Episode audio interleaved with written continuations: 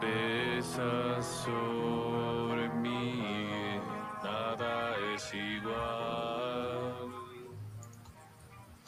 Hola chicos, chicas, bienvenidas a otro video, otro live acá en el canal de Change Reaction. Hoy tenemos el honor y el gran placer de contar con la banda bogotana Enui, una banda que tiene una trayectoria de alrededor de 15 años en el rock y la escena del metal bogotano y el metal nacional en general. Eh, contamos con todos los integrantes de NUI, contamos con Dave Pacheco, Javier López y Javo Rodríguez acá en vivo en Chill Reaction. Vamos a tener la oportunidad de hablar con ellos un poco sobre la historia, sobre la trayectoria de NUI, aportando pues en el, en el rock, en la escena del metal nacional en general. Vamos a hablar también cómo ha sido todo el proceso de evolución de ellos hasta, hasta la fecha de, de, hoy en día. Vamos a conocer un poquito también la construcción de sus discos, aspectos técnicos en la producción, aspectos técnicos en la composición. Y de nuevo contamos pues con eh, José Ricardo Mejía acá, que es nuestro, nuestro profe en la parte de la producción, para hablar un poquito como de esos aspectos técnicos y charlar sobre otras, eh, digamos, eh, aspectos importantes, fundamentales en, en, en, la música de Enui. Entonces, démosle una bienvenida a, a Enui, a Dave, a Jao y a eh, Javier. ¿Cómo están, muchachos? ¿Cómo se encuentran? Hola, José. Gracias por la invitación. Vale. ¿Cómo Buenas están, muchachos? noches para todos. ¿Cómo están? Pues gracias por la invitación. Ok, súper, súper que, que, que podamos contar con ustedes esta noche acá.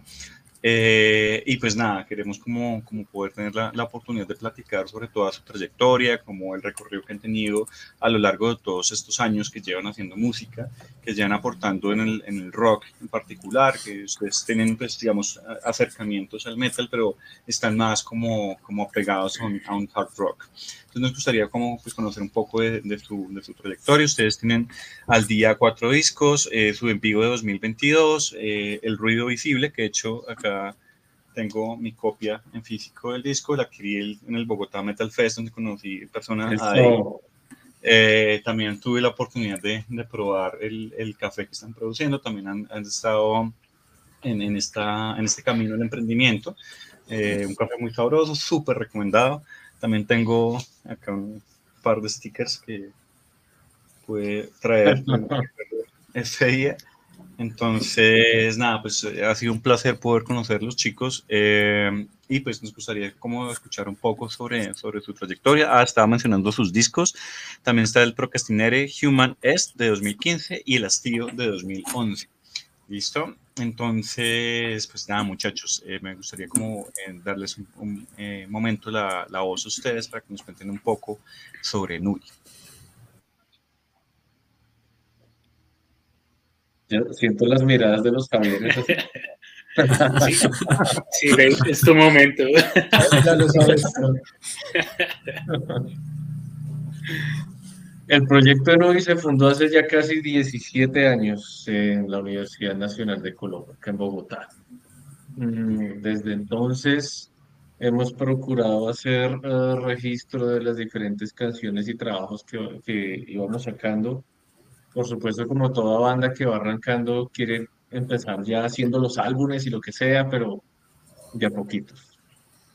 Empezamos haciendo uno que otro demo y empezamos a sacar unos EPs que se convirtieron luego en el primer álbum de la banda, que pues, como bien mencionaba Jorge, el álbum Hastío que salió en 2011.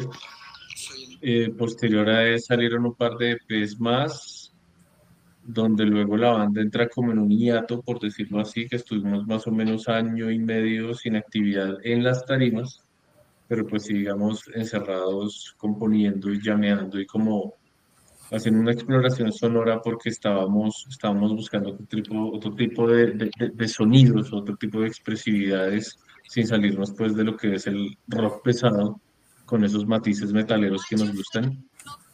Y como resultado de ese trabajo, pues salió el EP El Ruido Visible, que salió en 2018 o 19, ya no me acuerdo, espere que re reviso la copialina. Muchas gracias. 18, 18, 18.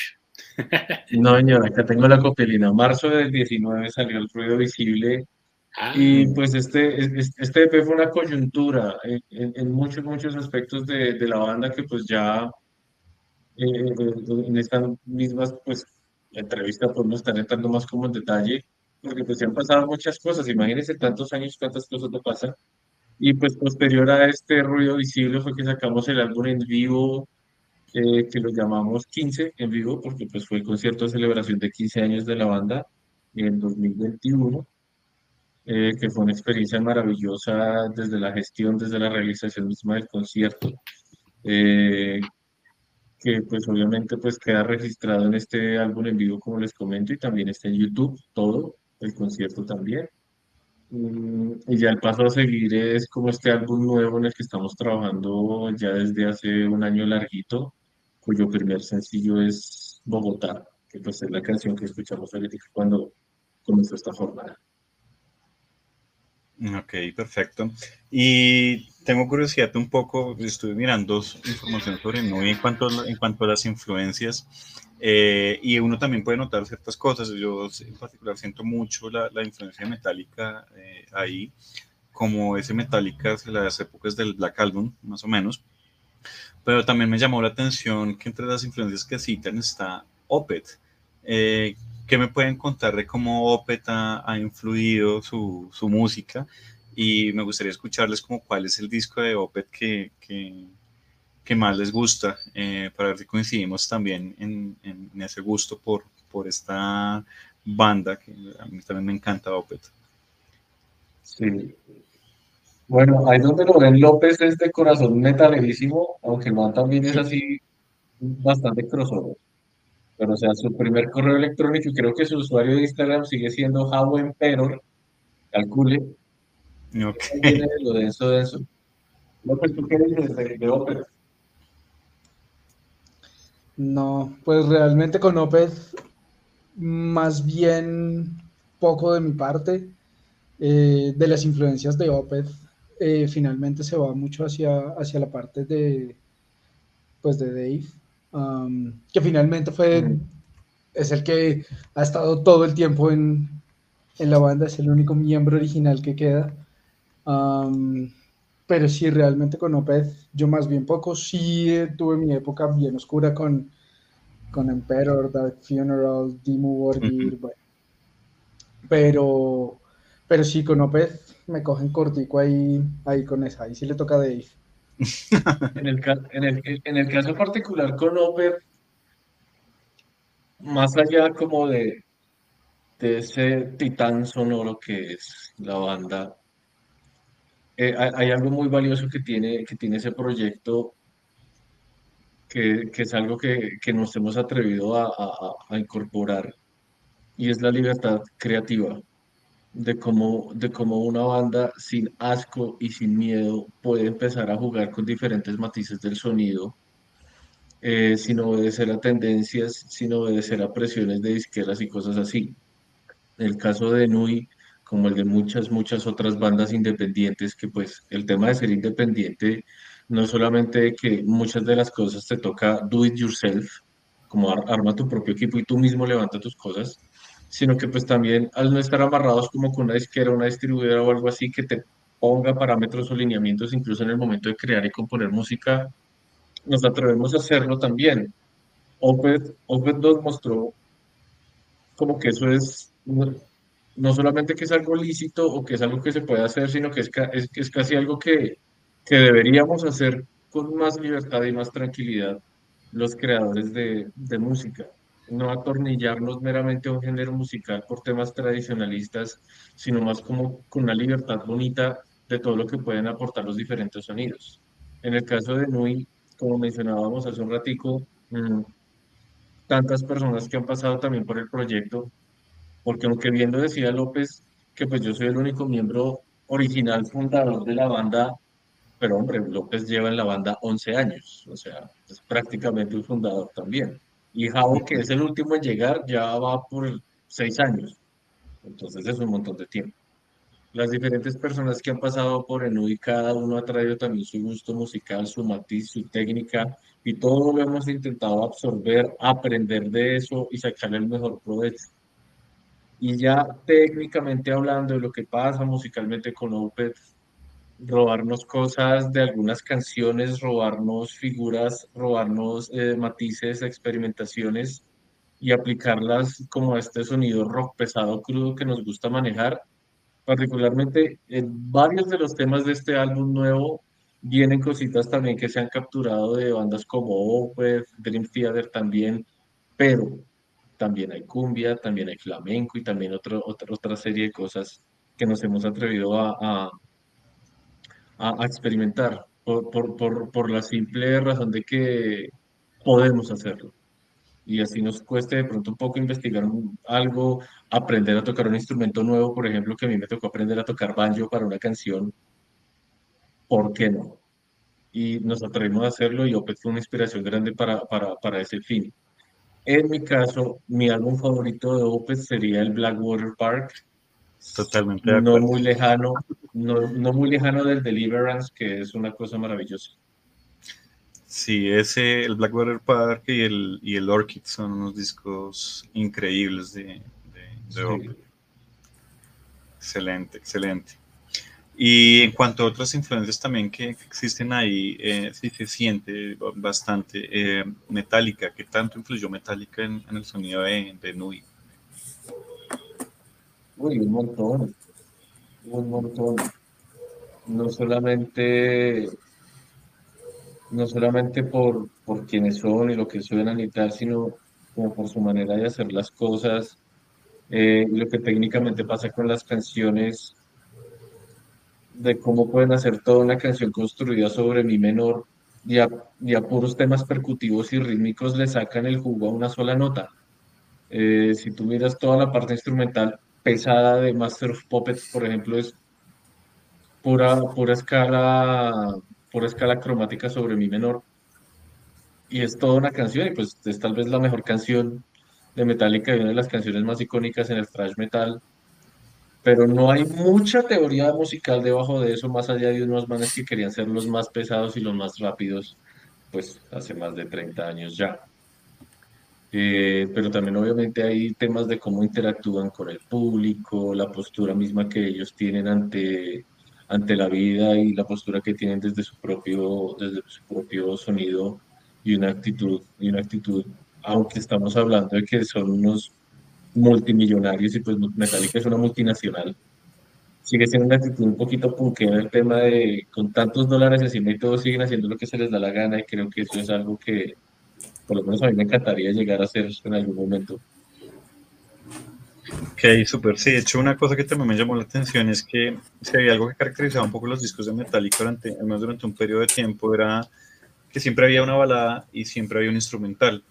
En el caso de ustedes, hay esas baladas, eh, una que me, ha gustado mucho, que es, digamos, de las que se repite mucho acá en mi hogar, es Invencible. Eh, entonces, pues, eso es también de ahí, esa idea de tener una balada en los discos es también como de, oiga, Metallica me, me sembró, me hizo ese inception de, eso, o también es esa búsqueda de ustedes de tratar esos temas que, como bien el nombre de la banda de ustedes lo dice, que creo que es una palabra de origen francés, si no me equivoco, que tiene que ver un poco como con la desazón en, en la vida, es una palabra como, eh, digamos, un trasfondo un poco existencial. Eh, también es por eso que, que, hay, que, hay, estas baladas donde se abarcan como esas temáticas o, o de dónde viene eso de, de hacer de incluir baladas en sus, en sus discos. Uy, bueno, en mi caso, más allá de Metallica y lo que sea, creo que un, un, disco, un EP, un álbum, lo que sea, es una oportunidad de tú mostrar las diferentes voces que puedas llegar a tener. Y ya a nivel creativo lo que va pasando, pues en el caso de Invencible, que pues salió esta balada tan, tan, tan linda, pero pues también hay canciones que tienen un interludio suave o tal vez canciones que figuran como canciones suaves y de pronto estallan en algún momento, a los Pixies, por ejemplo, que ellos eh, sacaron mucho esa técnica del indie y que Nirvana lo absorbió de una que era como, en vez de hacer el tema de coro suave, perdón, verso suave y coro super duro, hagámoslo al revés, que el verso esté estallado y el coro esté pasito y ese tipo de experimentaciones. Eso en mi caso para el tema de las baladas. Sé que Javi te voy a decir algo. Eh, pues particularmente para el disco, bueno, para el EP anterior y para el nuevo disco en el que estamos trabajando, siento que esa, como esa búsqueda de otro, de otro sonido de pronto no fue tanto como, uy, Metallica o esta banda lo hizo, hagamos algo así, sino que fue algo como más, como, como natural, como una necesidad natural, por decirlo de alguna manera. Eh, obviamente está la influencia, digamos que implícita de Metallica o de las bandas que nos influyen a cada uno, porque si bien la banda tiene un sonido como característico y como tú decías, se nota influencia de determinadas bandas, cada uno de nosotros tiene influencias personales, mejor dicho, para armar ahí un popurrí bastante, bastante variado. Entonces yo creo que como en esa búsqueda como de generar nuevos sonidos, eh, pero como siempre decimos, nuevos sonidos que, que sepan en Nui, o sea, como que tú la escuches y digas, esta vaina es nueva de Nui, o sea, es un sonido como, como, como algo nuevo que están innovando la banda, pero suena en Nui, o sea, que tú identifiques que es en Nui.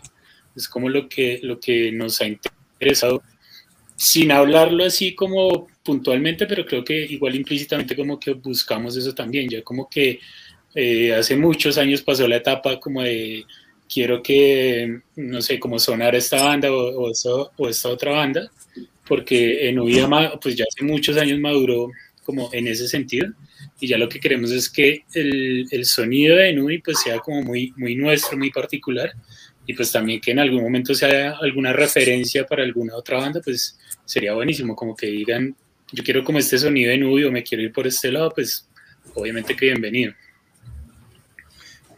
Ok, me surgen un par de preguntas ahí al respecto. En, en, cuanto a la constitución de las lyrics, particularmente estas, de estas baladas, eh, ¿quién es como el, líder en, en, esas, temáticas, en esas lyrics? ¿Y, ¿Y, hay algo también de experiencias personales en estas, en estas letras?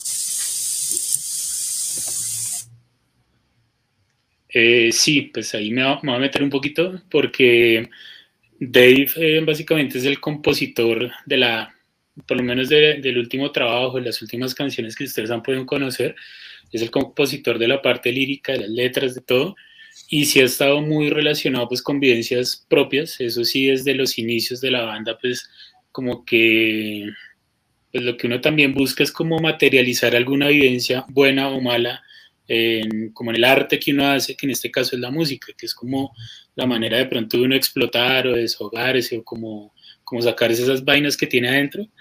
Entonces, sí, eso hacía como, como el, el, proceso, pues digamos que la, en el proceso creativo de las canciones, la letra pues sí ha estado a cargo de, de, Dave. Por ahí nosotros, no sé, de pronto que alguna palabrita nos suena algo, pero como, como idea central de la, de la canción, de la letra, de lo que Dave quiere expresar, eh, sí ha estado como muy, él muy al frente de eso, por no decir que totalmente. Y pensando justamente en eso, proceso, qué pena, Dave. Sigue, sigue, sigue. Fresco. El proceso creativo en tanto a letra y música eh, es un trabajo colaborativo muy bonito. Y pues digamos que eh, hemos derivado a trabajar de esta manera también, digamos que con los años que lleva el proyecto, hay canciones que han salido en el ensayadero llameando.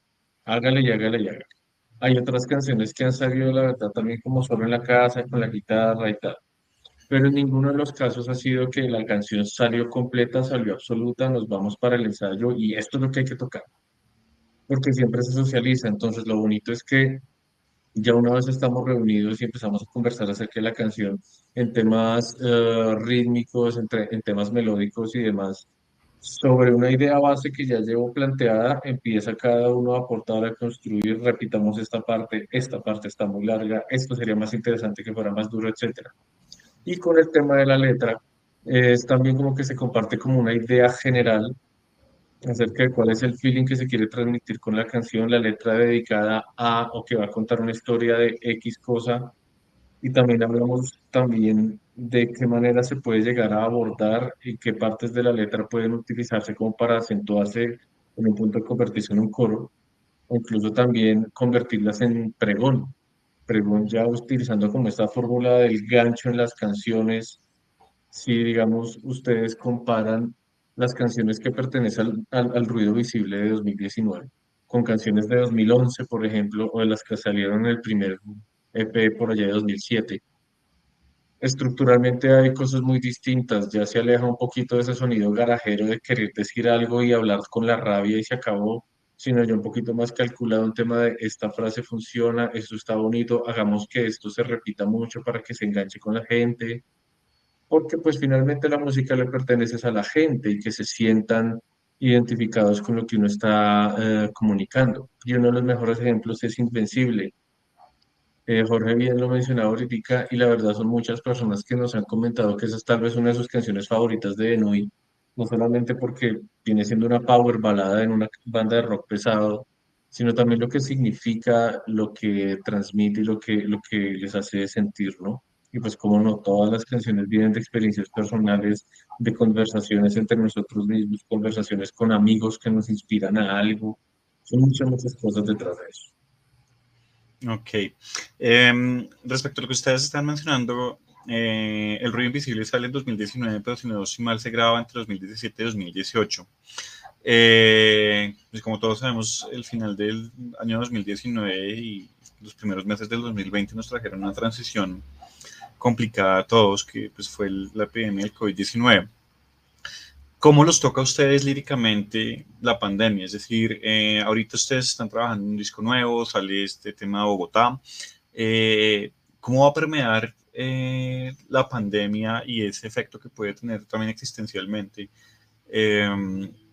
¿Cómo se va a ver reflejado o, aparecerá? ¿Tendrá, tendrá influencias en, las letras de este nuevo disco?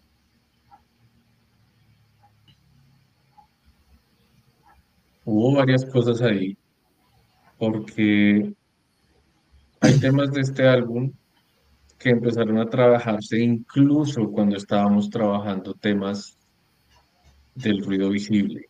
¿sí? No hablo de canciones completas, riffs, arreglos, alguna idea para una letrica, pero que como que todavía no había cuajado bien, que no había llegado su momento. Pero yo sí me atrevo a decir que gran parte de lo que, lo que estamos comunicando en este nuevo álbum que va a salir son cosas que pasaron en la época de la pandemia, del encierro, de, de esa claustrofobia colectiva que, que tuvimos todos. De hecho, la canción de Bogotá está muy inspirada en eso, aunque la canción se llama Bogotá y ubica mucho espacialmente en, en la capital, la canción en sí no habla de la ciudad, habla del individuo caminando la ciudad, la ciudad enorme, gigantesca, pero sintiéndose completamente atrapado y enclaustrado, que fue de pronto esa sensación que teníamos todos cuando teníamos que, yo, salir a hacer mercado y era la cédula par o la cédula impar o que solo salían los hombres o solo salían las mujeres. Una locura, es que es absurdo hablar de esto y que a todos nos tocó vivirlo y mira, por ejemplo, la primera línea de Bogotá, respiro mal. Y esa angustia porque no sé si me voy a morir, no sé si estoy enfermo, que tengo, la culpa que te da que si de pronto me enfermé, salí, contagié a mi mamá.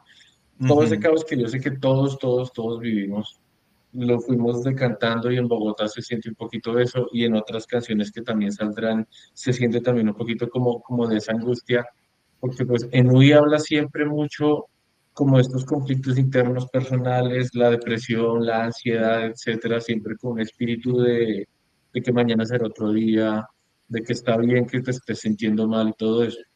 Pero particularmente la pandemia hizo casi que tangibles esos sentimientos y de alguna manera como que los democratizó. O sea, todas las personas que hablaban de lejitos de, de los introvertidos, de los que siempre están encerrados, de los que nunca salen, tuvieron que vivir eso. A las malas, todos tuvieron que vivirlo. Entonces, por un breve periodo de tiempo, todos como que nos sincronizamos en el mismo. No importa que hubiera sido millonario, no importa que hubiera sido lo que sea, todos tuvimos que vivir la misma situación. Y a partir de ese pánico colectivo, inspiró muchísimo a, que sus sentimientos de encierro y angustia y todo los pudiéramos socializar en el, en el nuevo. Ok, ok, súper. Qué interesante y, pues sí, efectivamente permeó a todo el mundo, eh, probablemente cada uno lo visto de maneras diferentes, pero pues sería muy chévere ver cómo, cómo, cómo se ve reflejado en las letras del, del nuevo disco. Eh, José, ¿quería preguntar algo? Eh, sí, no, como un poquito sobre lo que, lo que comentaba Dave hace un momento sobre sobre la libertad creativa y como todo este proceso pues, de la composición. Quería preguntarles un poco cómo es o cómo ha sido la, la aproximación para este último disco, ya en los términos, digamos, de, de la parte del estudio, de la grabación, eh, porque mirando un poquito, digamos, en la, en la página web eh, que ustedes tienen, eh, hubo muchas, muchas canciones en trabajos pasados que se grabaron como en bloque, que me hacía pensar un poco lo que decías, Dave, de cómo la canción salió en el ensayadero, entonces como que fue, digamos, como sería un poco de forma natural grabarla luego en, en bloque también. Eh, entonces quisieran que nos comentaran un poquito cómo ha sido ese proceso de grabación de, de ese último disco, que, cómo ha sido la, el, pues sí, el proceso de producción, han, grabado canciones que en bloque, han hecho multitrack, cómo ha sido todo ese proceso, eh, y que nos contaran un poquito más, eh, comentabas que había como como una aproximación hacia otros géneros, otros ritmos, eh, cumbia, otros instrumentos, entonces como, como ha sido también un poco la experiencia de, de, grabar estos nuevos, nuevos sonidos y nuevos, nuevos instrumentos. Bueno, pues digamos que la grabación del, del disco como tal, personalmente eh, fue como una, la primera experiencia que tuve, bueno, que varios tuvimos así ya como de una grabación en estudio, ya pasamos de grabar en bloque y de la captura como quedó a, bueno, aquí metiste mal el platillo, hay que volver a grabar multitrack. Nos tomó varias sesiones de, pues, de estudio como tal, eh, pero siento que, fue una muy buena experiencia, siento que era algo que nos estábamos debiendo a nosotros mismos, ya como tener, tener esa grabación ya profesional, ya con cualquier cantidad de juguetes en el estudio que, que había, bueno, sobre todo también en la parte de guitarras, cuando, de hecho ahorita lo que mencionaba Dave, un poco como de, ah, hay un banjo, ¿por qué no le metemos un banjo al, o sea, literal, de, ese nivel y de ese estilo como de, hay un banjo y por qué no le metemos un banjo a una parte de la canción y bueno, la canción que se viene con el banjo va a estar, va a estar bien sabrosa, pero, pero digamos que en, en, cuanto a la, en cuanto a la parte de, digamos, de creación, fue muchas de estas maquetas de las canciones que finalmente fueron las que quedaron en el disco, fueron, fueron tomadas de, bueno, una época en la que estábamos solo Dave y yo, y era como de, pues vamos a seguirle dando, vamos a seguir ensayando. Nos metíamos las dos horas de ensayo a la semana, a veces más, y era como, oiga, eso sonó chévere, grabémoslo porque nos sucedió mucho y creo que siento que muchas ideas se nos habrán perdido porque, oiga, eso sonó chévere, o sea, sal, sonó chévere y lo decíamos a la salida del ensayo y era como... Eso siempre pasa. ¿Cómo era? No, ni idea siento que como después de unas dos, tres veces que nos pasó eso fue como, no, suerte. Ya, esto está sonando chévere, ponga a grabar. Grave. O sea, grabe como lo está haciendo, así sea solo él. Y teníamos, teníamos un grupito donde íbamos subiendo los videos y ya una vez entramos a la parte de producción fue como, bueno, listo. Tenemos la maquetación de, o bueno, tenemos todas estas ideas que, que se puede tomar. Siento que, bueno, con esto, digamos, con el, con el ruido visible también, enciende el televisor, si no estoy mal, fue como combinación de dos ideas de canciones y que con el, junto con el productor fue como, oye, pero ¿por qué no son, son dos canciones distintas? ¿Por qué no pegamos esta parte con esta? Y pues salió una, una muy buena canción. Eh, entonces siento que, bueno, estamos trabajando con el mismo productor que, con el que hicimos el ruido visible, que es Diego Guzmán. Eh, y, siento que, tener esa, esa, idea aparte, siento que también en las grabaciones anteriores era como muy, a nosotros nos suena rico, a nosotros nos suena bonito, así se fue. Con esta ya tener, tener ese comentario externo y decir como, oiga, ¿por qué no hacemos esto? ¿Por qué no quitan esto? Esto no cuadra, esto aquí no funciona. Eh, siento que eso también nos abrió un poco el espectro y, y pues se han dado cosas muy chéveres. Eh, no, no sé a Dave y a bueno, cómo les fue con el, con el proceso de grabación ya en estudio como tal.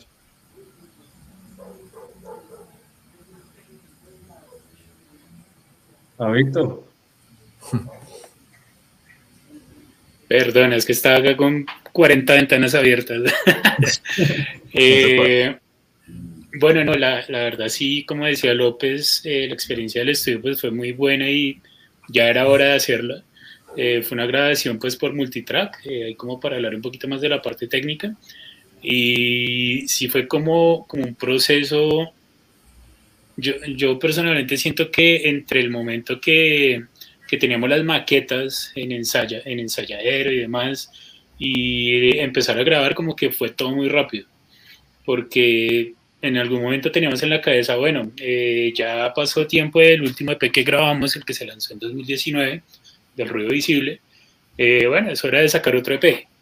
Y también como muy ligados a lo que, a lo que, o como se está manejando ahora la industria de sencillo, sencillo, sencillo, por mucho un EP y eso, en algún momento hablamos y dijimos, bueno, no, eh, hay tantas ideas, hemos, hemos hecho como tanto trabajo y como decían también ellos, desde el momento en el que Dave y López estuvieron solos en la banda por un tiempo, desde ahí vienen muchas ideas, entonces dijeron, esto merece, o dijimos, esto merece más de un EP, entonces eh, finalmente cuando, cuando empezamos el proceso de selección de las canciones, o sea, como a revisar maqueta por maqueta, como cada uno que opinaba. En este proceso también participó Diego Guzmán, el productor. Eh, en ese momento creo que teníamos unas 15 canciones, si no estoy mal, 15, 16 tal vez por ahí.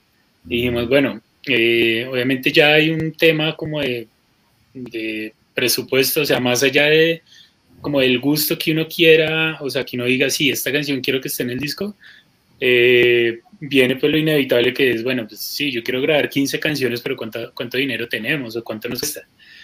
Entonces dijimos, bueno, hagamos el disco, eh, tomemos 10 canciones, eso fue un proceso de votación, de como de, pues tal cual de argumentar por qué cada uno quería esta o esta canción, y finalmente quedaron estas 10 canciones que pues también como decía Dave hace un momento ya estamos en el proceso de la mezcla que de, de, la mezcla de la última canción queda canción y media literal por mezclar y como por, por hacer todo el proceso. Entonces creo que mmm, en algún momento creo que nos, nos, angustiamos por el tiempo que estaba tomando eh, más allá de la grabación la mezcla todo el proceso después de pero como que ya viendo los resultados que se han dado con las canciones que tenemos ya listas, pues obviamente que no hemos lanzado, decimos, bueno, valió la pena totalmente, en algún momento teníamos la idea de lanzar el disco este año, pero también dijimos, bueno, eh, si bien grabamos el disco, vamos a lanzar sencillo, luego otro sencillo, luego otro, y que sea un lanzamiento pues con todos los juguetes, que si vamos a lanzar la canción, pues que este tenga su video, que tenga como toda su promoción, o sea, que tenga como el tiempo de, como de nacer, de que, la, de que la canción sea conocida y demás, hasta el momento que nosotros digamos, bueno, ya estuvo bueno, vamos con otra canción, que afortunadamente tenemos material para estar sacando y sacando canciones de aquí, bueno, a uno o dos años más que estaría perfecto. Entonces yo creo que lo, lo más bonito del proceso de, de, grabación de, pues por lo menos de este disco ha sido como todo eso, como ver como desde una maqueta hecha en Guitar Pro por Dave, ya se está convirtiendo en un monstruo porque en serio la calidad de, la grabación, de la mezcla, de la masterización, de todo, eh, se ve, o sea, como que se ve en cada uno de esos pasos como el avance y la madurez nuevamente que va tomando cada canción. Entonces sí, la verdad ha sido un proceso muy, muy bonito. Excelente, súper bien y, y, creo que lo, lo que lo que mencionaban ustedes dos ahorita, el rol de, del productor siempre como muy eh, aterrizando unas ideas, proponiendo también, afinando, puliendo, poniendo detalles, me parece muy, muy chévere, muy interesante, eh, con muchas ganas de oír ese, ese nuevo trabajo de, de ustedes. Eh, y entonces, Dave, con, con respecto, digamos, a lo, a, lo, a lo de la grabación de estos nuevos instrumentos, de este, del banjo, de no sé qué, que, que, nos puedas comentar algún otro instrumento, alguna otra, otra cosa, digamos, rara o técnica que hayan visto, que hayan estado en el estudio, que no hayan hecho antes, que nos, nos podrías comentar sobre eso. Spoilers, pues, spoilers. spoilers. lo que se pueda, lo que se pueda. no, no pasa nada. Ahí hay un contexto súper grande Y es lo que creativamente vimos que podíamos llegar a hacer, no tanto por lo que pudiera pasar en el estudio, sino lo que puede llegar a pasar en vivo, ¿sí? Nosotros hace 10 años, en un EP que grabamos que se llamaba, se llamó Vulnerable, allá hay una canción, efectivamente la canción que se llama Vulnerable, que hay una partecita donde suena como una voz en off distorsionada de un habitante de calle contando una historia, un poquito densa, pero va en el contexto de la canción. ¿Qué pasaba? Aunque utilizamos ese, ese, ese clipcito de audio, nosotros en los conciertos en vivo queríamos que en esa parte de la canción también sonara ese clip. Hasta ese momento, les hablo de hace 10 años, la banda no usaba metrónomo, ni siquiera en los ensayos, y era muy a lo garaje y suele el amplificador y nos fuimos. El querer poner el sonido de la voz de esta persona en vivo nos obligó a esa canción a aterrizarla con metrónomo y empezar a investigar técnicamente cómo podríamos hacer para que la banda se fuera con el metrónomo para que en el momento exacto sonara pues eh, la voz de este señor.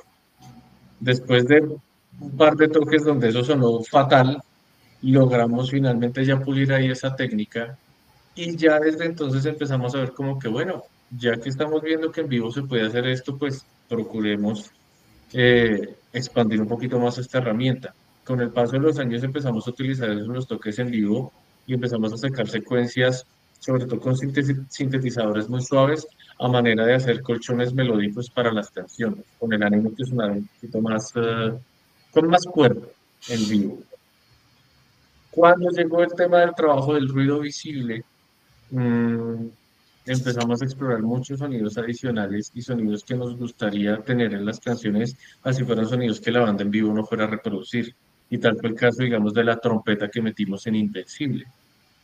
Eh, hay una parte instrumental de la, eh, de la canción donde todo se baja y está todo muy llevado por el, por el beat de la batería y el bajo, una atmósfera muy bonita que se crea ahí y en vez de poner un solo de guitarra que hubiera sonado un poquito blusero y tal, y tal vez típico, nos inspiramos en una canción de Robbie Draco Rosa que se llama Amantes hasta el fin, que tiene un arreglo de trompeta bellísimo llegando hacia el final. Y fue como, oiga, ¿por qué no? Metámosle la trompeta. Conseguimos un trompetista que casualmente resultó ser el primer, el primer trompeta de la orquesta de Wilfrido Vargas, que de hecho ahorita en el último Salsa al Parque, él estuvo allá y tocaron allá y él incluso fue el que cantó El Jardinero y bueno, eso fue una locura en redes sociales y desde el, desde el perfil de Nui compartimos eso porque pues el man hizo parte de la banda por unos breves segundos y para nosotros fue muy especial contar con él. La trompeta de él la grabamos, entró en la canción, hizo parte de la secuencia y hasta hoy esa canción está ahí y suena cuando tocamos Invencible en vivo junto con otro tipo de sonidos adicionales, algunos eh, sintetizadores, eh, guitarras de apoyo también que ponemos también como para que se llene un poquito más, acentos en algunos eh, delays o feedbacks que hace la misma guitarra. Y ya esto se transformó para el trabajo actual de este álbum, donde, por ejemplo, para Bogotá eh, hay apoyo de unos sintetizadores ya muchísimo más presentes que tienen un sonido como de órgano con mucho vibrato para que le den un matiz un poquito rock and rollero. Reitero, no es que sea un órgano en vivo que se vaya a tocar cuando hacemos los conciertos, pero que se mande en la secuencia y eso apoya mucho sonoramente. Y entonces ahora sí, teniendo esas técnicas y teniendo ya nosotros muy claro, porque ahora sí siempre ensayamos con metrónomo y hasta en el momento de componer desde el día uno tenemos claro cuál va a ser el beat de la canción y demás, empezamos a aventurarnos y el tema del banjo tal cual como mencionaba ahorita López, de verdad fue porque en el estudio había un banjo y fue porque esto tiene que suceder y esto va a suceder. ¿Cómo? No sé, pero hagamos. Y grabamos el banjo y así también en vivo ese banjo va a estar en secuencia acompañado también con el arpegio de la guitarra y otras cositas por ahí. Y hay otras canciones también, hay una que se llama La vida es un poco, que es una canción que tiene un interludio de cumbia. La canción está estructurada muy a lo Motorhead, es un rock and roll sucio, cochino, rápido, ruidoso, y hace una transición cuando menos la gente lo espera y se convierte en una cumbia muy bacana. Y aprovechando, pues hay, hay, hay llamadores, hay tambora, hay piano, pero entonces es un piano medio salsero muy bacano, hay gaita también, todo ahí metido que se, que se grabó allá, músicos invitados que nos acompañaron para, para ese proceso. Em, hay otras canciones que ya tienen también arreglos en violín, pero también lo mismo, como viendo que ya en vivo podemos solucionarlo con ese tema de las secuencias, abrimos muchísimo la libertad creativa de no amarrarnos con eso, o sea, siglo XXI no tiene nada de malo, ejecutas bien, haces un buen show, le das un buen momento a la gente y pues que eso quede registrado en la canción, que cuando la gente escuche la canción y escuche y vea el show en vivo, sienta que está pasando lo mismo. Entonces este álbum está lleno de, de, ese tipo de particularidades, para decirte que hay castañuelas, hay una soprano, eh, hay muchas cosas, es muy, muy interesante lo que, lo que va a pasar ahí. Bueno, no, pues ahí estaremos entonces súper pendientes de, de todos los singles que, que irán saliendo y, y seguramente del, del, lanzamiento ya cuando sea el, el, el disco. Y una, una última pregunta antes de, de darle otra vez la, la, palabra a Luis, ahorita que estaban hablando de todo este proceso en vivo. Chain Reaction. De, de Chain Reaction, ¿verdad? Eh, Usted no prende de verdad. lo siento, lo siento. Eh, digamos, de todo este proceso en vivo, el, este trabajo que ustedes tienen, el, el 15, que es el, este disco grabado en vivo, eh, que cuenta como con la colaboración de varios eh, personajes, como de, de, la escena local, eh, de pronto, así brevemente, si nos, cuentan un poco cómo fue esa experiencia de trabajar con, pues, con esas otras, otras personas para, para lograr este álbum y cómo pues cómo se prepararon, digamos, un poco también para la grabación de, de este disco en vivo. Eh, bueno, pues la verdad para, para el aniversario, para los 15 años, queríamos hacer algo muy especial, más allá de tocar en vivo y como botarla toda como en cualquier otro show. Sí queríamos como que hubiera un, como un factor diferencial, algo, algo que como que en serio quedara como en la, como en la retina y en los oídos de las personas. Entonces, muchos de estos invitados, bueno, algunos de estos invitados eh, fueron, digamos, miembros de formaciones anteriores de NUI. Estuvo Soleno, que fue el primer baterista, estuvo Carlos Vanegas, que fue bajista también en una época, en una buena época de, de la banda. Eh, creo que alguien más, no sé si se me escapa, pero bueno, también tuvimos la participación de Amos Piñeros, pues que fue como, como no sé, como un deseo que teníamos todos y que dijimos, así como con lo del banjo, ¿y por qué no intentamos? Finalmente, pues él, él es una persona eh, que con Dave tiene, eh, pues desde hace unos años una cercanía y logramos como, pues como decirle, yo creo que era como más, como más tema de nosotros eh, en nuestra cabeza de que de pronto le decir que no, porque básicamente como que le dijimos y fue como, listo, ¿cuándo fue? ¿Cómo fue? Que hay que cantar de una. Entonces fue como que, uy, marica, entonces por ese lado fue chévere. Eh, ahí para la, la, cuñita familiar, eh, la tambora en la canción que hablaba eh, Dave ahorita en la cumbia esta, la toca mi hermana y la tocó en ese evento porque pues particularmente esta canción va a salir en el nuevo disco, pero es una canción que ya lleva un, un par o por ahí unos tres años hemos venido dándole dándole ahí duro a la canción. Mm. Entonces, pues bueno, casi, no sé, tocamos, yo no me acuerdo cuántas canciones, pero por ahí en cuatro de las, no sé, 15 canciones, no recuerdo cuántas canciones fue que tocamos, eh, fuimos solo los tres, los tres como banda. Eh, ah, estuvo también, ahí me, me, acabo de acordar, estuvo Dieguito Rodríguez, que es un amigo de, de la banda de hace muchos, muchos años, eh, que él básicamente ha tocado la batería, ha tocado el bajo, le falta cantar y, y tocar la guitarra. En algunos momentos en donde alguno de los músicos ha faltado, él nos ha apoyado porque pues, la verdad es un músico increíble, conoce la banda y pues en serio más que, más que un músico invitado, pues es un gran amigo. Él también ahorita está participando en el proceso de la, de la mezcla del nuevo disco, entonces pues creo que era la persona o es la persona indicada como para, para estar en ese trabajo. Eh, y bueno, más allá del show, del concierto, de los invitados y demás, queríamos que quedara algo como, como algo que pudiéramos tener como de recuerdo y por eso decidimos que, esa, que este concierto quedara grabado y sacar un disco en vivo pues que, a la fecha de Nui todavía no tenían. Eh, que la verdad, desafortunadamente no pudieron quedar todas las canciones, pero creo que quedaron, quedaron pues, las que sonaron así muy, muy potente.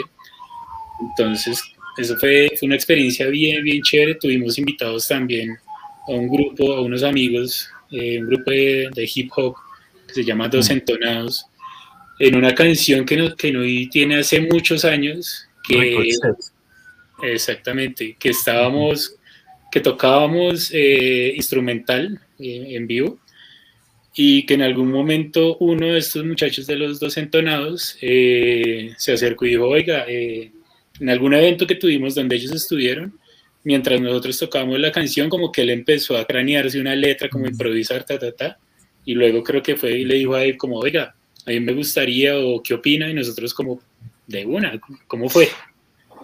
Entonces esto fue como otro, como otro tenuante, otra de esas cositas como raras y diferentes que queríamos hacer en el concierto, que es una canción full rockera, que tiene mucha bulla, mucho, eh, no sé, como mucha distorsión, que en algún momento, así como en la cumbia aparecen tambores y llamadores, en esta canción en un momento aparecen dos manes rapeando, y la verdad que fue para mí uno de los momentos más, como más altos del concierto.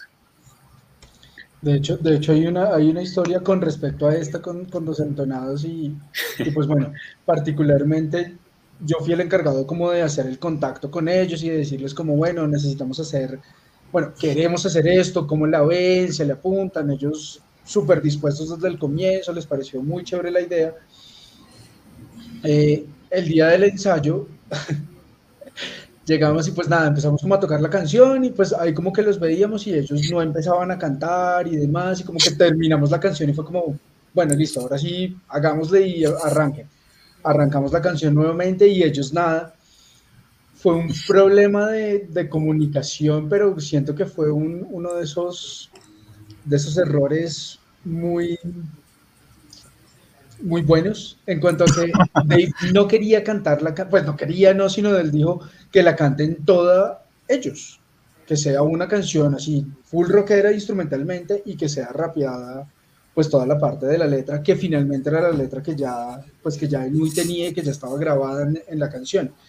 Eh, en ese momento ellos dijeron como no, realmente es que nosotros escribimos una parte de una parte que es instrumental dentro de la canción, ellos dijeron, nosotros escribimos algo para mm. cantar en ese momento. Sobre eso.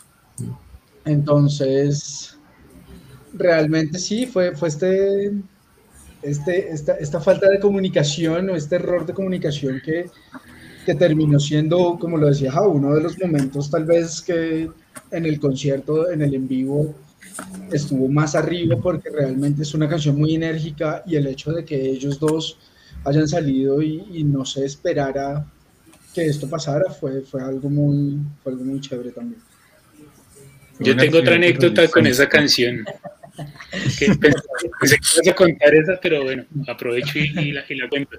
Resulta que cuando yo entré a la banda, pues empecé como a aprenderme el chorro de canciones que ya no tenía. Entonces era como, bueno, esta semana vamos a darle a esta, ta, ta, ta. Entonces en algún momento me dijeron, bueno, Ricochet, escúchesela, no sé qué y en el próximo ensayo la, la tocamos. Entonces, efectivamente, Ricochet, la versión original, está, con, está, está Dave cantando, ¿sí? Entonces yo, bueno, listo, entonces empecé a escucharla como, pues, por lo menos en esta canción, la voz de Dave, la tomé de referencia para guiarme como, bueno, esto es como el coro, un precoro, una estrofa, ta, ta, ta. Y llegamos al ensayo, llegué al ensayo, empezamos a tocarla y pasó, pasó pasó que ellos la tocaban eh, precisamente instrumental y a mí nunca me dijeron. Entonces yo estaba tocando y miraba, me quedaba mirando ahí como este cuando empieza. entrar, canción tan larga ¿Qué, ¿Qué, intro tan largo. Pero que yo no me acuerdo que la canción fuera así de larga. Entonces ya fue como que paramos y yo como hey y la voz y ellos así frescos o sea no, esto es instrumental y yo, pues, marica, avísame.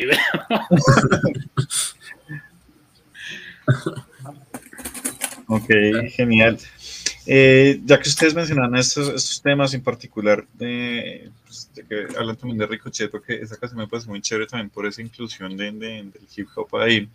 Eh, algo que me ha llamado la atención de las, todas las entrevistas que hemos podido hacer acá en el canal y que me parece algo muy valioso y, y que de hecho me parece digno de resaltar es que las bandas hoy en día están luchando para poder incluir cosas eh, diferentes y sonidos diferentes, bien sea el hip hop o no sé, por ejemplo, Blood Made Rise nos contaba un poquito cómo incluían otro tipo de instrumentos, otro tipo de sonidos eh, eh, y géneros de metal que, que de pronto eh, ramas más conservadoras de, de la escena nacional, pues como que no eran tan abiertas a recibir, como el gent, como el, el metalcore y demás.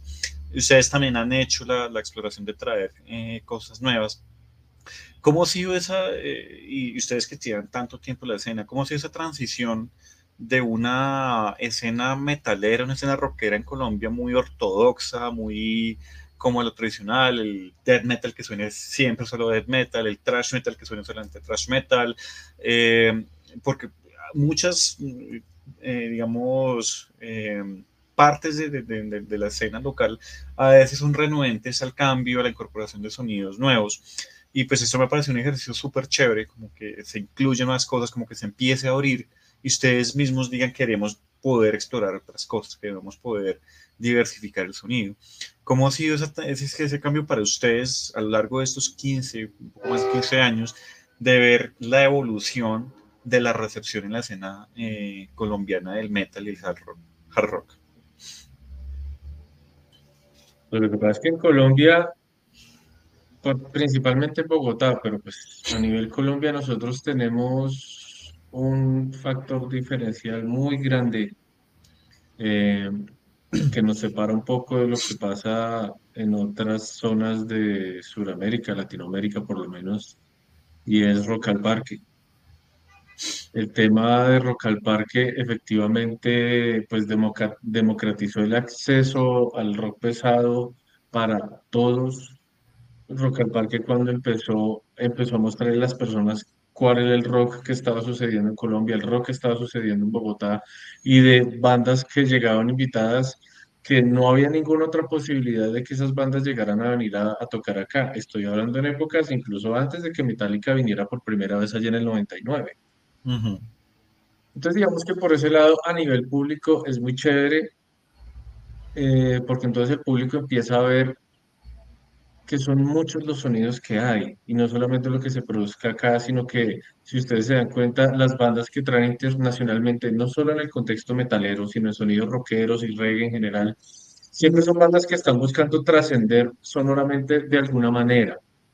Y esas mismas bandas y esos mismos conciertos, etcétera, van inspirando a los músicos de acá y le van mostrando al público de acá esos otros sonidos y esas otras cosas que también pueden llegar a pasar y el que es escucha de rock, el que es escucha de música, tiene una, oreja, curiosa y obviamente empieza como a parcelar la música que escucha, se inclina más por cierto género, pero la orejita se le, va abriendo poco a poco. Por supuesto también están los puristas, cómo no, pero pues estos mismos puristas cada vez que pasa el tiempo se van quedando sin argumentos con ejemplos como Opeth, por no irnos más lejos, de cómo estas grandes bandas que son piedras angulares de todo el fundamento sonoro de un género, ellos mismos también se atreven a cambiar porque se puede, porque no tiene nada de malo. Pero entonces ya pasa otra cosa también, aunque el público aquí en Colombia y en Bogotá con Rock al Parque se da cuenta que hay mucho nivel y entonces el público no aplaude cualquier cosa ya, porque pues hay mucha oferta, sobre todo en un festival tan multitudinario, entonces el público, el público colombiano es un público difícil, es un público, claro, el de Bogotá es un público que de verdad está atento a que pasen cosas realmente interesantes como para que venga, a esta banda le pago la boletica. Pero también con el mismo contexto de Rock al Parque, descaches que han pasado como cuando trajeron a Choquitado, Bomba Estéreo, por ejemplo grandes proyectos, como no, son tremendos artistas, pero no pertenecían a un contexto como Rock al Parque. Entonces fueron descachadas necesarias en cierta manera porque abrieron el debate de cuáles son los límites y los parámetros de cuando hablamos de rock, cuando hablamos de metal, cuando hablamos de rock experimental, de rock fusión, de tropipop, etcétera. ¿En qué momento empezamos a meter todo en la misma cobija por el simple, por el simple hecho de que Bomba Estéreo tenga una guitarra eléctrica? Entonces, ¿qué pasa? Es una línea que puede ser muy difusa cuando uno entra en detalle. Lo que nosotros hemos empezado a ver, mm, pues no solamente pues hablando del trabajo internamente que hacemos al componer, sino también al ver otras bandas, es ver cómo cada vez que una banda intenta como empujar el límite, intenta explorar con algo más, proyectos, recuerdo mucho un proyecto que se llamaba Head Tambo, de unos parceros de nosotros, y era un proyecto de groove metal muy fundamentado en cumbia y en música del Pacífico y era una vaina increíble porque y yo los vi en Rock al Parque y era genial como la gente estaba pogueando e inmediatamente después empezaba a bailar cumbia y luego seguía pogueando. O sea, la gente sí absorbe eso, la gente sí disfruta de eso mientras esté bien hecho y esté bien ejecutado. ¿Qué pasa? Nosotros, y casualmente en el caso de nuestra canción La vida es un poco, que es la que tiene una cumbia atravesada, muy intencionalmente queríamos como trazar esa línea de cómo seguimos siendo un proyecto de rock pesado. No somos una banda de rock fusión, no somos una banda de cumbia rockera, cumbia metalera, nada de eso, sino que somos una banda que podemos empezar a pararnos cómodamente en la libertad creativa que podemos llegar a tener antes de encuadrarnos en un, en un género. Durante casi 17 años nos han preguntado que cuál es el género de Nui y la, la, respuesta siempre como que se alarga porque nosotros no podemos decir que somos un proyecto de grunge, pero tampoco un proyecto de metal, pero tampoco un proyecto de hard rock. Es muchas cosas las que están pasando. Nos movemos actualmente y definimos que es un proyecto de grunge metal porque consideramos que es de pronto un gran paréntesis que puede llegar a incluir toda la exploración que hacemos. Pero también es como para evitar caer en tanta etiqueta que es finalmente de donde se paran tantos puristas para decir que tal banda es buena y tal banda no lo es. Y se pierden de experimentos y de unas maravillas sonoras tremendas por puro prejuicio. Ok. Eh, sí, me, me, parece hecho muy, muy valiosa la reflexión de, de, de, cómo se va integrando eso y cómo ustedes mismos pueden ir eh, gestando sonidos que pues bien amalgaman una cosa con la otra, pero pues como que lo hacen integrarse de una forma nativa, como que hay una, una química real entre, entre los sonidos.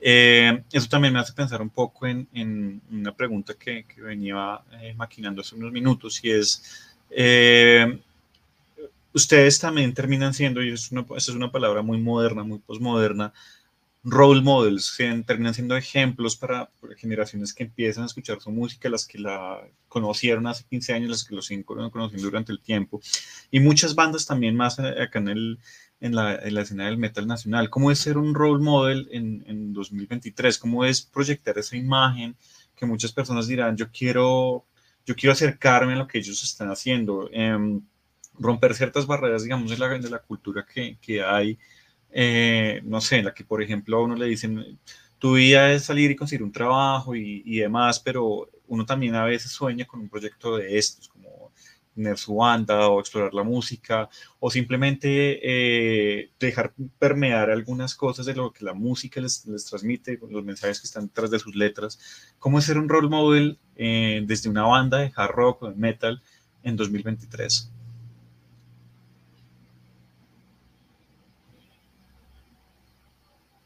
López está que se habla. No, pues voy a dejar que tú hables ahorita, pero lo que yo estaba pensando en, un momento es que tal vez nosotros, o bueno, nosotros me refiero a las, generaciones un poco ma mayores, no sé, tal vez crecimos viendo, viendo a estos mega artistas de rock en donde su eslogan su era sexo, drogas y rock and roll y vamos a vivir la vida loca y eran las giras y, y, no sé, en algún momento, bueno, yo en algún momento debo decir que lo soñé y dije como, qué chimba tener esta, esta experiencia y viajar por el mundo haciendo lo que me gusta, todavía lo tengo, valga la aclaración. Sin embargo, lo, lo estaba pensando un poco más del estilo de, de que muchas veces uno no ve o, no mentiras, uno no lo ve todo el trabajo que hay detrás de poner esa canción a sonar, de tener esa canción bien posicionada con su video y demás. El, cuando nosotros empezamos éramos nosotros y miremos a ver qué pasa. Ya nos dimos cuenta y nuevamente como está, como está sucediendo o como se está moviendo la industria en este momento, ya nosotros tres no podemos ser los únicos que estemos al, al frente de, absolutamente todo. Tiene que haber un equipo de apoyo um, en el manejo de redes, en el manejo de marketing, ya sea lo que hablamos ahorita con el productor, nuestro ingeniero de mezcla, ya hacer parte de nuestro equipo al ingeniero de sonido, al fotógrafo. Es decir, se va creando un grupo muy grande de personas trabajando que están tratando de jalar para el mismo lado. Entonces siento que este role model eh, que va acá es más como de, sí, haz lo que te gusta, pero independientemente de lo que sea que estés haciendo, tienes que meterle muchísimo trabajo, muchísimo amor, muchísimas ganas. Entonces es más como, como que de pronto la gente eventualmente también entienda que, que esto no llega de la noche a la mañana, que hay que trabajarle, que hay que meterle mucho el hombro y, y que nuevamente un equipo de trabajo, en este caso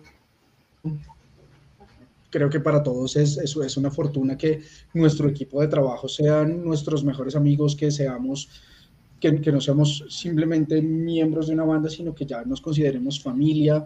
Yo tengo una hija chiquita, entonces todos nos han apoyado aquí a esta parte de la familia, como de si yo ya no puedo estar afuera tanto tiempo, yo hace rato no podía estar en una entrevista, entonces es como de, bueno, listo, vamos a ponernos la 10, pero, pero es eso, es como de de que se den cuenta que, que, realmente las cosas no pasan porque sí, sino que hay que trabajarlas y, y, darle, y darle mucho amor al asunto. Ok, ok. Dave. Es, es que es una palabra muy grande, eh, bueno, un par de palabras muy grandes, el tema del role model, pero sí tal vez como una referencia, sobre todo pues por el tiempo que llevábamos trabajando y si nos han dicho mucho el tema de la persistencia y como de esta terquedad de aferrarte a tu pasión hasta que te mate, ¿sí? Parce, que si en el día estás encorbatado y te vas a trabajar y lo que sea y en la noche viene la chaqueta de cuero y nos vamos a roquear, hay un millón de personas que están viviendo situaciones así, así disfrutan su vida y pues es maravilloso. Que en el caso de nosotros tres, por temas de nuestros trabajos independientemente, ninguno de los tres está obligado a usar corbata. Uh -huh. Pero ahorita tras bambalinas hablábamos que es un trabajo tremendamente duro mantener a flote un proyecto así con, con cosas como por ejemplo estar sacando un álbum completo de estar trabajando en videoclips, en estar pensando constantemente en sacar merch, en sacar incluso café y todo eso, mientras estás sacando adelante tu labor y tu trabajo. Pues tenemos esa, esa ventaja, es una bendición, pues somos músicos, lo hacemos con mucho amor.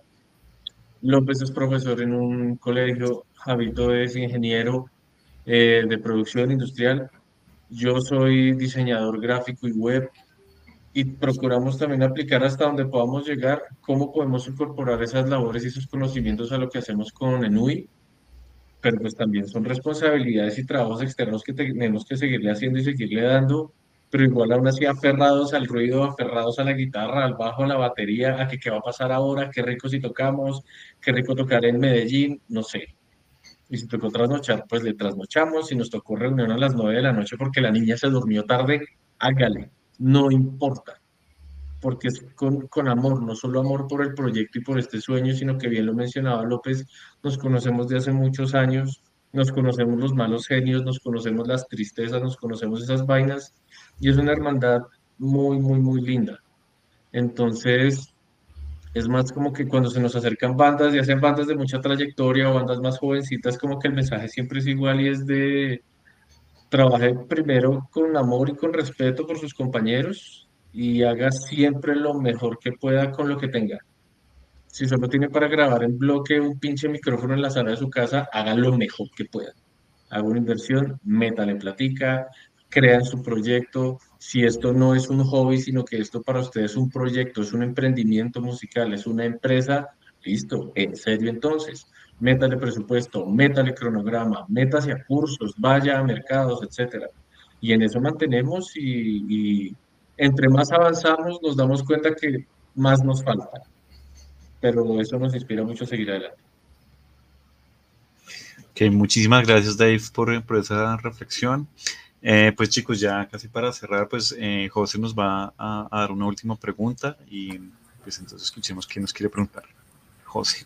Eh, no, primero comentar también como sobre la, la, reflexión que estaban haciendo ahorita, como sobre esa familia extendida, ¿no? Que se va formando a partir de las, pues, de las bandas y todas las colaboraciones que, que empiezan a, surgir a partir de, de esto. Eh, muy, muy, muy interesante, también lo, lo siento así y, y, ojalá pues más, más bandas se, se, se mostraran más también con, esta, faceta. Eh, la pregunta que tenía va totalmente eh, en una dirección diferente y es más una pregunta técnica sobre el, nuevo disco. Mencionan ustedes que el, disco eh, pues lo trabajaron con un productor, este mismo productor es el que está haciendo entonces toda la parte de, de la mezcla. Eh, quería saber, eh, de pronto, digamos, luego de este proceso, si han pensado entonces como que el mismo, la misma persona haga la parte, la última parte, la parte de masterización o quieren mandar su trabajo a alguna parte a masterizar o como, como han pensado ya ese último, el último proceso de, del disco.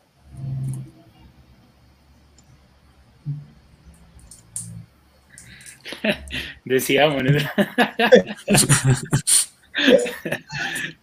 bueno, no, yo, yo solo voy a hacer una, una, aclaración y es que tenemos, tenemos al productor y tenemos a nuestro ingeniero de mezcla, que son ah. dos personas distintas, los dos se llaman Diego, de ahí de pronto okay. la, sí, el sí. asunto, Ah, ok. pero sí, tenemos el productor con el que, hemos, con el que trabajamos el ruido visible Uh -huh. y en este caso seguimos trabajando con este productor, pero se adicionó al, al equipo de trabajo Diego Rodríguez, eh, que como bien lo mencionaba Javo, también es un amigo, yo estudié con él en el colegio, somos amigos de toda la vida, eh, ha, ha, sido un músico invitado a, a, a Enui cuando, alguno, cuando yo no puedo estar en la batería, él, él nos, ha, nos ha apoyado, es un músico increíble.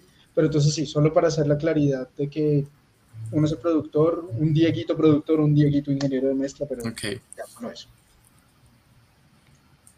Y bueno, respecto al tema de la masterización, sí, por supuesto que dentro del plan, dentro del cronograma, todo lo que proyectamos, el último paso, digamos, en temas de grabación como tal, eh, por supuesto que es la masterización. De hecho, ya parte, ya parte del trabajo ya fue masterizado, es decir, ya está listico hicimos la masterización con el gran Camilo Silva, pues que le ha masterizado mm. a grandes, artistas. Sí.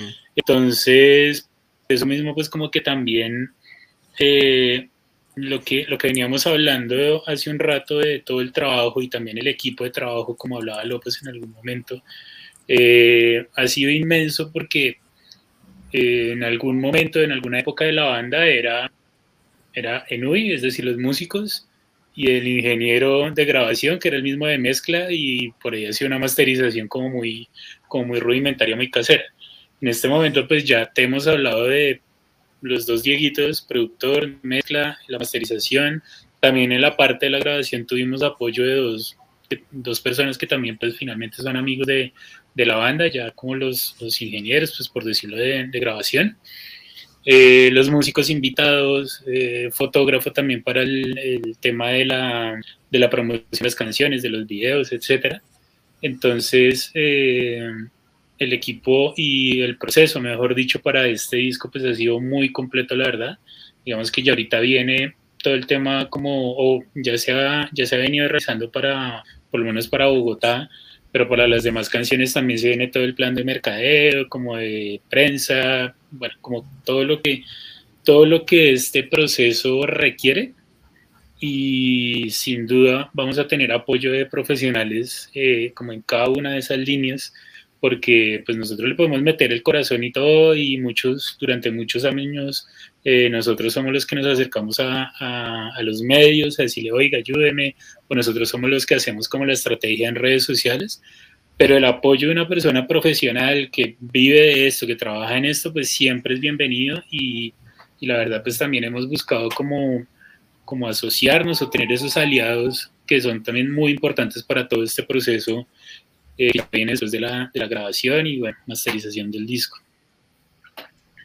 Ok. Yo, ahí debo decir que también un, saludo especial a Cindy, que creo que también nos debe estar por ahí escuchando, que Totalmente. así es lo que también se ha puesto la 10 literal, o sea, ya es el cuarto de nueve y de ahí para arriba van, van, siguiendo porque ella es la que ha estado al frente de las convocatorias, o sea, y siento que es algo que, o sea, es mucho trabajo y, y es algo que, digamos, nosotros podemos, digamos, dejarle un poco el trabajo a ella y dedicarnos un poco más a la música, un poco más a la composición, a la grabación y demás, pero pues como les decía, eso es un equipo de, de, de, ya muchas personas y que siento que a medida que esto vaya creciendo vamos a tener que incorporar a muchísimas más personas, pero Cindy también, digamos que ha, ha sido un, en, en, los últimos años, bueno, no, desde siempre, ahí Dave no sería nada sin Cindy tampoco, entonces... Eh, entonces, nada, sí, un saludo que creo que debe estar por ahí escuchando, entonces sí, pero pues ya en la parte de grabación y demás, eh, ahí Dave, no sé si quiere agregar algo. Para este disco, en el proceso, la grabación se hizo en un estudio llamado 27A aquí en Bogotá, queda por Chapinero, y contamos el apoyo con dos ingenieros de grabación muy buenos que son Antonio Espinosa y Luis Mesa, que, que son quienes dirigen este estudio, que es el estudio donde está el tema del banjo y todos los juguetes que hablaban acá los chicos. Eh, pues las bandas que estén ahorita por ahí viendo esta entrevista o quienes vayan a verla en diferido, como dicen, invitados a que vayan y se peguen una pasadita por ese estudio, es tremendo. Mm, posterior a eso, todas las labores de revisión de las mezclas pasaron ya por Ruido Negro Records, que es eh, pues este estudio independiente de nuestro productor Diego Guzmán Tafur, junto con su socio Andy Hernández.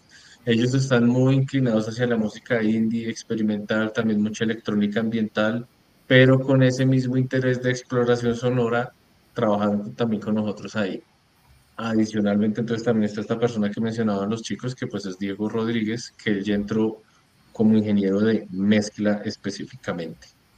Ya pasando todo ese proceso, los tracks de audio, los cinco primeros tracks que ya quedaron, incluyendo Bogotá, que pues ya se lanzó y ya tiene su videoclip, esos cinco primeros tracks ya fueron masterizados por Camilo Silva, eh, que pues es un maestro en temas de masterización. El, tipo ha, hecho, ha ganado Grammys con los gaiteros de San Jacinto y otro montón de gente. Y es un tipo que también es muy abierto a sonidos. Y los cinco tracks que faltan por terminar su proceso de mezcla y postproducción también van para allá para que Camilo termine pues todo este paquete de las 10 canciones que, que comprenden ese disco. Entonces, como verán, hubo una serie de actores, una serie de procesos, todo, absolutamente todo hecho en Colombia, todo también salido un poco de, de, metámonos con un productor de metal y con un man que masterice metal, entonces mastericemos este disco por allá en Noruega de nada de eso, nada de eso. Soltar un poquito todo eso, abrirnos a los diferentes aportes, colores y, y sabores que tenemos tantos, tantos profesionales de la música que hay aquí en Bogotá, que hay aquí en Colombia, y todo el trabajo de todas estas personitas se va a ver reflejado ya en el momento en el que el álbum salga a la luz. Bueno, pues muy, muy bueno, muy, muy chévere que hayan a lo largo de todo el proceso, pues eh, compartido y pues usado todo este talento local y pues de nuevo con muchas ganas de, escuchar ese nuevo trabajo que pues, seguramente en, en cuestiones de producción con todo lo que nos comentan va a estar brutal. Entonces, nada, quería agradecerles, muchas gracias a, los tres por, comentarnos eh, por, esta, entrevista. Sí, igualmente muy agradecido también con ustedes. Eh, de verdad han sido muy amables que, que, hayan accedido a concedernos este espacio para la entrevista. También fue muy chévere la experiencia de haberlos conocido en persona, pues en particular eh, tuve la oportunidad de charlar con Dave eh, en este evento, en el Bogotá Metal Fest, que fue el primero que se hizo. Entonces, nada, súper agradecidos. Eh, estaremos pues, siguiendo mucho su, su, su recorrido musical, eh, el lanzamiento del nuevo disco para escucharlo. Entonces, pues nada, muchachos, estamos muy agradecidos. Eh, acá una pequeña cuña publicitaria. recomendarles que escuchen el podcast de Santiago Killer Blast. Es un parcero que también está haciendo pues eh, su podcast, también está entrevistando personas, bandas, eh, sobre todo dedicado como al, al metal extremo. Entonces pues eh, ir a visitarlo y echarle una miradita al contenido. Y nada, muchachos, súper agradecido. entonces espero que nos podamos volver a ver en alguna, en alguna otra ocasión. Oh, genial, gracias a ustedes por la invitación. Ahorita que tú lo mencionabas, chévere si la info de, de, esta persona de su podcast, así sea ahí en los comentarios, como para que tengamos el link en, en primera mano. Y hablando de links, como no, mmm, invitadísimos a que nos sigan en nuestras redes sociales. En cualquier red social nos encuentran como en UI Bogotá, excepto en OnlyFans porque nos tocó cerrarlo pero el resto en todo lado, en Nui Bogotá, y ahí está todo el trabajo, todo lo que hacemos con mucho cariño para ustedes, incluso TikTok. Procuramos que el TikTok nuestro no es de bailecitos y memes y filtricos, sino contar un poco la historia de la banda, lo que pasa detrás de las canciones y, y otras cositas también muy interesantes que pasan allí. Y como no, pues también en Spotify o en la plataforma de streaming que ustedes prefieran, todo nuestro trabajo está ya en YouTube también. Los que no les gustan las plataformas y se prefieren inclinar, digamos, por Bandcamp, que son movidas más independientes, también estamos allá. Mejor dicho, la música está ahí con mucho cariño, son años de trabajo y pueden sentarse y escuchar toda la discografía y no les va a tomar mucho tiempo, pero sí pueden llegar a sentir la evolución sonora y lo que ha pasado con la historia de esta banda a través de sus canciones. Listo, súper, excelente. Bueno, muchachos, entonces nos despedimos.